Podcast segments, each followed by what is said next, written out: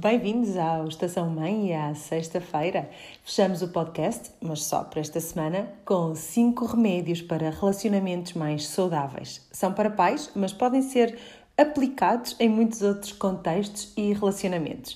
Podes usar e abusar, são livres de reações adversas. Atenção, podem ter efeitos secundários, mas são todos, todos positivos.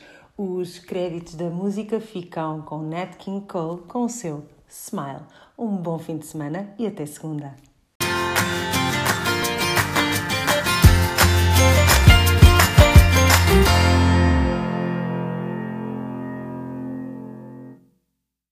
Cinco remédios de ação imediata para relacionamentos mais saudáveis com os nossos filhos. Deixa de opinar sem te ser pedida opinião. Deixa de elogiar substitui por obrigada, por um estou a ver, por um conta-me mais sobre isso. Deixa de rotular e de julgar. Substitui por escuta ativa e mais perguntas. Deixa de ameaçar, castigar ou recompensar. Substitui por chegar em acordo, pedir colaboração e permitir responsabilidade pessoal. E, por fim, deixa de viver a vida por eles e vive mais com eles. Podes usar estes cinco remédios sempre que necessário, em modo cura ou preventivo. Todos os efeitos secundários são benéficos. Crianças com mais autoestima, seguras de si e respeitadoras do outro, mais responsáveis e autênticas e com melhor saúde emocional.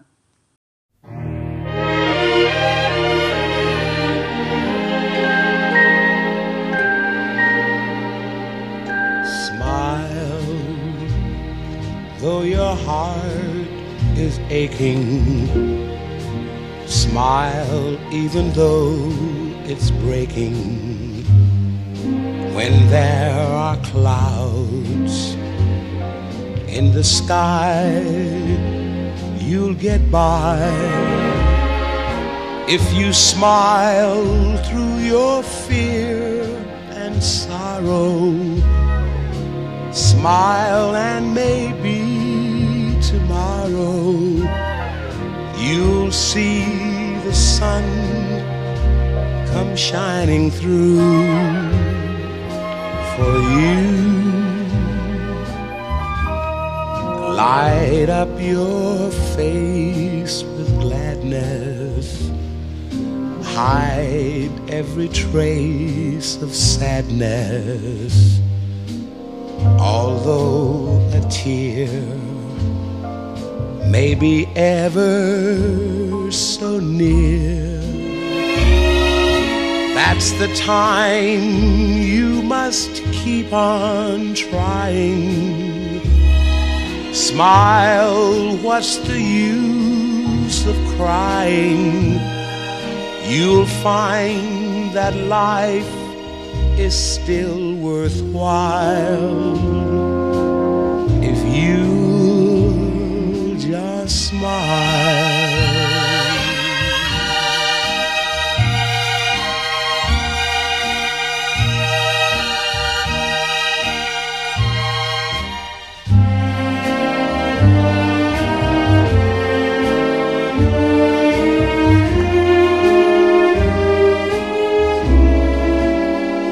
That's the time must keep on trying. Smile, what's the use of crying? You'll find that life is still worthwhile